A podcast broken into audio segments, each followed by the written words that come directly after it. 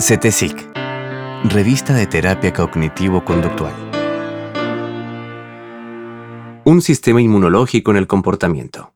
El asco como sistema de prevención de enfermedades. Solemos pensar en el sistema inmune como un dispositivo interno, biológico, el cual nos defiende de las enfermedades una vez que las mismas han penetrado en nuestro organismo. Esto es correcto, pero incompleto. Existe una barrera defensiva anterior y primaria respecto de la biológica el sistema inmune conductual. Se trata de un sistema que actúa preventivamente antes de que los patógenos ingresen, a través de reacciones cognitivas, fisiológicas, emocionales y conductuales concretas. Las causas principales de muerte en el mundo son las enfermedades cardiovasculares y el cáncer. Juntas explican casi la mitad de los fallecimientos. Por ejemplo, en el año 2017 murieron aproximadamente 60 millones de personas en todo el mundo. De esas muertes, 18 millones se produjeron por enfermedades cardiovasculares y unos 10 millones debido al cáncer. Por otro lado, en poco más de un año de pandemia por COVID-19 han muerto alrededor de 3 millones de personas. Si bien son muchas vidas humanas, la cifra parece empequeñecer cuando se la compara con las otras causas más comunes de decesos. Más aún, sorprende el grado de difusión, alerta y prevención que se ha producido en el planeta entero debido a la pandemia. Casi todos los diarios de noticias o programas médicos se han llenado de información acerca del nuevo virus, olvidando prácticamente a todas las otras enfermedades, incluso aquellas que, como las mencionadas, cardiovasculares y cánceres, matan a casi la mitad de la población en contraposición con las derivadas por infección del COVID-19, que matan como mucho a un 3 o 4% de los infectados. ¿Por qué? ¿A qué se debe este fenómeno? ¿Por qué los seres humanos hemos tomado entre manos el problema del COVID-19 más a conciencia que el de otras enfermedades? ¿Por qué es más simple adoptar conductas de prevención individuales y colectivas para el COVID-19 que para, por ejemplo, las enfermedades cardiovasculares? ¿Se trata solo de un fenómeno mediático? Seguramente no. El miedo a la infección por COVID-19 ha penetrado más fácilmente en la población debido a causas psicológicas y biológicas muy profundamente arraigadas en la misma esencia de nuestra especie y las presiones evolutivas que nos llevaron a ser quienes somos. La reacción de asco. El asco es una reacción emocional aversiva que se dispara ante estímulos potencialmente contaminados o envenenados. En castellano a veces se lo nombra como desagrado, repugnancia, repulsión, entre otros. Nosotros nos referimos acá al asco como proceso básico universal. Y es universal en varios aspectos. Primero, los estímulos que gatillan el asco son los mismos en todas las culturas actuales, y el registro histórico parece indicar que esto se mantiene así desde tiempos antiguos. Una lista casi exhaustiva incluye desechos y contenidos corporales como orina, heces, semen, mucosidad, personas poco higiénicas, enfermas o deformadas, algunos tipos de actos sexuales, ambientes sucios, ciertas comidas, especialmente en estado de putrefacción, o si son desconocidas, especialmente la de sabor amargo algunos animales, los olores propios de los estímulos antes mencionados, los objetos o personas que han tomado contacto con los elementos anteriores. Segundo, el asco tiene un patrón de expresión universal en el rostro humano. El signo más claro y prominente lo constituye la nariz arrugada, pero no es el único. La expresión humana de asco se completa bajando las cejas, poniendo el labio superior en forma de U invertida y el labio inferior levantado y saliente. Por supuesto, si la expresión es universal, su reconocimiento también. Vale decir, cualquier persona del planeta decodifica un rostro con expresión de asco de modo automático e independientemente de su cultura de origen. El plano hedónico del asco es aversivo. Provoca un estado subjetivo desagradable, que espontáneamente acarrea comportamientos orientados a poner fin a la reacción, lo cual se logra típicamente alejándose y o evitando lo que dispare el asco. Más aún, hay un patrón fisiológico específico que involucra al sistema digestivo, generando náuseas y arcadas, incluso vómitos. Y no menos importante, en el plano del aprendizaje, la reacción de asco se condiciona más rápida y fácilmente con ciertos estímulos que con otros. Vale decir, se trata de un tipo de aprendizaje biológicamente preparado. Así, por ejemplo, con tan solo comer una vez algo que nos produzca náuseas y o vómitos, generamos una reacción aversiva al alimento y probablemente ya no podamos volver a ingerirlo. Este es un fenómeno conocido como aprendizaje aversivo gustativo. Por otra parte, incorporamos el asco a algunos elementos con solo observar a otra persona reaccionar así, como resulta el caso típico de algunas comidas que no hemos probado, pero que nos producen repulsión cuando en nuestra cultura otras personas muestran un rostro de desagrado cuando tan solo se las menciona. Pensemos por caso en los alimentos preparados con algunos insectos o con animales que en Occidente se considera ajenos a la cocina, como supo de tortuga o carne de mono asada, pero que en algunos lugares de Oriente se comen a diario. A la mayoría de los occidentales les ocasiona como mínimo una reacción de extrañeza la idea de consumir un murciélago asado o un puñado de hormigas fritas. No obstante, casi nadie ha degustado estos manjares ni una sola vez. Finalmente, el plano motor del asco también presenta un conjunto de reacciones universales, cuyo eje denominador común radica en evitar y o escapar de los potenciales contaminantes. Así, aparte del distanciamiento físico natural mediante respuestas músculo-esqueléticas como caminar, observamos la universalidad de los comportamientos como la retirada brusca e involuntaria de las partes del cuerpo que han entrado en contacto con los estímulos, soltar e incluso estremecerse y temblar. Si bien no corresponde al plano motor, las náuseas y vómitos constituyen también una forma universal de evitar los potenciales alimentos contaminados. Los centros neurales en los que se produce la reacción de asco han sido identificados. Se trata de una red neural que involucra a la corteza cingulada anterior, corteza temporal anterior, córtex prefrontal medial, córtex visual y los ganglios basales. Como vemos, el asco consiste en un patrón complejo de reacciones finamente entrelazadas, operando paralela y secuencialmente. ¿Para qué? ¿Cuál es su fin? La reacción de asco es el primer sistema defensivo contra potenciales patógenos que pueden ingresar a nuestro organismo. Notemos que todos los estímulos que universalmente disparan el asco se relacionan de modo más o menos directo con algún grado potencial de infección o intoxicación, y por ende, de transmisión de enfermedades. Observemos también que las reacciones subjetivas, fisiológicas y conductuales, naturalmente facilitadas ante estos disparadores, se orientan a protegernos de los eventuales agresores invisibles a los ojos. Pues bien, ya sabemos que la reacción de asco constituye un complejo patrón de respuestas bien orquestadas. Nada tan complejo evoluciona en las especies si no representó una clara ventaja de supervivencia y eficacia reproductiva. Al igual que el miedo, el asco es un sistema de protección contra el peligro, un dispositivo que sirvió de resguardo a nuestros antepasados de amenazas frecuentemente presentes en el entorno ancestral. Vale decir, patógenos que al ser invisibles a los ojos, se tornaron observables a través de señales indirectas como el olor o el sabor. Pero justamente como son los otros seres humanos los mejores y más efectivos transportadores de gérmenes, la reacción de asco también se extiende fácilmente a señales humanas que podrían estar relacionadas con la presencia de las infecciones. Así, las marcas en la piel, presentar un aspecto de salud endeble, la suciedad o sencillamente ser de los otros y no de nosotros, constituyeron los indicios de un vehículo de potenciales agentes patógenos agresivos y desconocidos por mi sistema inmune biológico. Por ende, a las personas con tales marcas era más seguro evitarlas. De ahí, solo hay un paso al prejuicio y la discriminación injusta. En efecto, gran parte de los prejuicios raciales se explican por estos rasgos universales y atávicos que tuvieron algún sentido de supervivencia en la prehistoria, o como mucho cuando no existían los antibióticos. Claro está que ninguno de estos procesos, ni en la actualidad ni en el paleolítico, operan conscientemente, sino que solo se experimentan como una potente reacción desagradable e involuntaria. Una vez presente, tal vez podamos buscarle conscientemente algunas explicaciones más o menos racionales, y por supuesto, hoy habremos de combatirlas por ser una de las raíces de muchos prejuicios injustos. Los dos sistemas inmunológicos. Así las cosas, nuestro organismo presenta una doble barrera defensiva, al ya bien conocido sistema inmunológico biológico, reactivo al ingreso de patógenos, se le antepone otro, el sistema inmune conductual, el cual actúa preventivamente antes de que los microorganismos peligrosos penetren. Arrancando con la reacción emocional universal del asco, se desencadenan una serie de conductas que obstaculizan la entrada de los agentes agresores. Ahora bien, las formas puntuales que adopte la operación del sistema van a depender de diferencias individuales moldeadas por la cultura, la personalidad y la historia personal de aprendizaje de cada individuo. Si bien en lo que resta de este artículo nos referiremos al aprendizaje que opera en el plano del sistema inmune conductual, no está de más recordar que el sistema inmunológico biológico también aprende. En efecto, una vez que se produce una infección, genera una memoria del virus de suerte tal de accionar una respuesta más rápida y efectiva en caso de una segunda agresión del mismo patógeno. Así, los llamados anticuerpos son el resultado de una primera infección, los cuales nos protegen contra una eventual segunda infección similar. La ciencia moderna ha aprovechado justamente esta característica para fabricar las vacunas.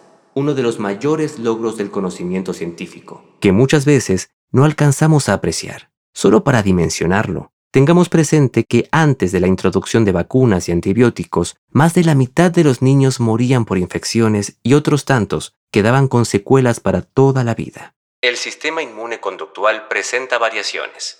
Podríamos esquemáticamente identificar tres etapas en el procesamiento de la información del sistema inmune conductual. Primero, la detección de potenciales estímulos contaminados a partir de señales preparadas biológicamente. Segundo, el procesamiento y asignación de significado a tales señales como potencialmente peligrosas con la consecuente reacción subjetiva de asco y desagrado. Y finalmente, una tercera etapa de reacciones conductuales defensivas. El aprendizaje que module al sistema puede ocurrir en cualquiera de las etapas del procesamiento. Y aunque tal calibración puede en principio suceder en cualquier sentido, el sistema se encuentra diseñado para fácilmente aumentar su sensibilidad y no para disminuirla. En esta característica se asemeja a otros sistemas defensivos como el de la emoción ansiedad o el proceso de estrés en general, los cuales cometen más probablemente el error del falso positivo y no el del falso negativo. Expliquemos esto con un poco más de detalle. Enfrentados a estímulos comestibles de dudosa procedencia o con algún estado de descomposición, nuestros antepasados tuvieron que tomar la decisión acerca de si ingerirlos o no. ¿Qué error costaría más caro desde la supervivencia y la reproducción? El error del optimista, el falso negativo, consistiría en pensar que el alimento está en buen estado como para ser ingerido, creer equivocadamente que no hay peligro, pero que en realidad esté putrefacto y al consumirlo corramos el riesgo de morir intoxicados. Contrariamente, el error del pesimista, el falso positivo, implicaría pensar que el alimento ya está en estado de putrefacción, conlleva peligro, y equivocadamente no comerlo, en cuyo caso el peor resultado posible es pasar hambre, sin que en general la supervivencia se vea amenazada. De este modo, a lo largo de miles de años, el sistema de detección de potenciales infecciones se ha ido calibrando más hacia la sensibilidad. Esta característica también se refleja en el aprendizaje, pues resulta mucho más fácil adquirir asco frente a un estímulo que extinguirlo una vez que ya lo tenemos aprendido. El parecido con el miedo se revela evidente. La adquisición se produce muy sencillamente, frecuentemente con tan solo una experiencia aversiva pero la extinción requiere muchos esfuerzos y varias prácticas. Al hacer este tipo de razonamientos acerca del por qué el sistema inmune conductual evolucionó como lo hizo, siempre debemos tener presente que hubo otras fuertes fuerzas evolutivas operando en simultáneo. Nuestros parientes del Paleolítico no contaban con heladeras ni freezers, ni tampoco con la inmensa cantidad y variedad de alimentos de la que disponemos los humanos modernos.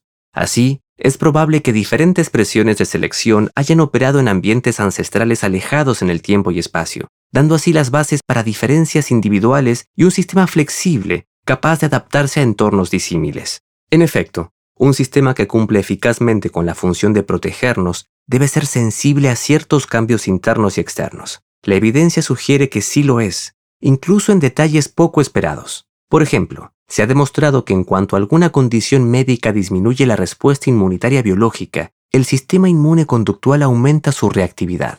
Asimismo, las personas que son tratadas con fármacos inmunosupresores tienden a experimentar más reacciones de desagrado con sus consecuencias emocionales, fisiológicas y conductuales. Remarquemos dos detalles. En primer lugar, los casos anteriores plantean la interesante y poco estudiada aún posibilidad de que los dos sistemas inmunes, el biológico y el conductual, actúen con algún grado de coordinación. En segundo lugar, observemos que el incremento de la reactividad del sistema inmune conductual ocurre incluso cuando la inmunosupresión se opera artificialmente, vale decir, como consecuencia de la administración de un medicamento, y por ende, el organismo se halla más vulnerable por causas no naturales pero también hay ejemplos de este último tipo. El más documentado es el estado de embarazo y posterior lactancia. Teniendo en cuenta que en tales periodos las mujeres se hallan en un estado de mayor vulnerabilidad ante potenciales infecciones, el sistema se torna más sensible. Se ha documentado que durante la gestación y lactancia aumenta tanto la intensidad de la reacción subjetiva de asco como la gama de estímulos ante los cuales se gatilla. Por supuesto, también se nota un incremento en las reacciones conductuales de evitación y escape, que entre otras consecuencias acarrea las características náuseas y vómitos, especialmente durante el primer trimestre de gestación. El sistema también es sensible a los cambios externos naturalmente. El estar en espacios sucios, contaminados o tan solo desconocidos favorece un incremento de la reactividad. ¿Y qué hay de los fenómenos sociales y culturales? Por supuesto, no pueden obviarse, menos aún en el entorno de una pandemia. Así, el observar a otras personas enfermas, incluso verlas morir o saber de ello, escuchar frecuentemente noticias e historias sobre un virus que anda dando vueltas y que puede matarnos, definitivamente no hace más que incrementar la operación del sistema. Claro está, esto es un rasgo adaptativo, especialmente cuando uno recuerda el mundo superpoblado en el cual vivimos. Hoy los humanos vivimos en el planeta entero. No solo porque hay humanos en todo el planeta, por supuesto, sino también porque tenemos la capacidad de influirnos unos a otros, incluso cuando vivimos a miles de kilómetros de distancia. Y la pandemia actual no hace más que confirmarlo. ¿En qué circunstancias observamos que el sistema se descalibra y produce problemas? Dicho lo anterior, se entenderá que es más probable que los problemas ocurran por reacciones exageradas que por reacciones tenues. En efecto, esto es la regla, aunque admite excepciones.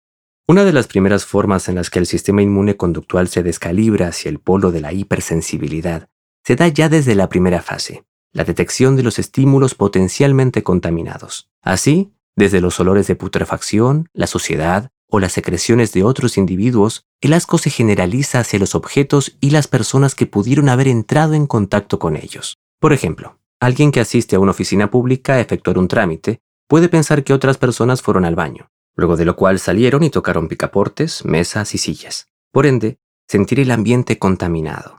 La reacción de desagrado se amplía desde los sentidos inicialmente involucrados, como el olor y el sabor, hacia la visión, de modo tal que algunas personas no pueden ver heces, mucosidades o incluso pelos. El lector informado en psicopatología empezará ya a notar las similitudes con un diagnóstico bien estudiado y aún poco comprendido, el trastorno obsesivo compulsivo, TOC.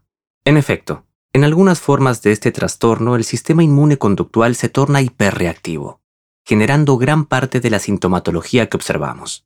La reacción de asco puede aumentar en la instancia del procesamiento, vale decir, en la etapa de asignación del significado. Nuevamente, el TOC nos sirve de ejemplo, pues se trata de un cuadro en el cual el pensamiento equivale a las acciones, es relativamente frecuente encontrar casos de pacientes con TOC que evitan pensar en objetos contaminados, o ante la aparición de un pensamiento intrusivo relacionado con objetos contaminados, llevan adelante neutralizaciones variadas.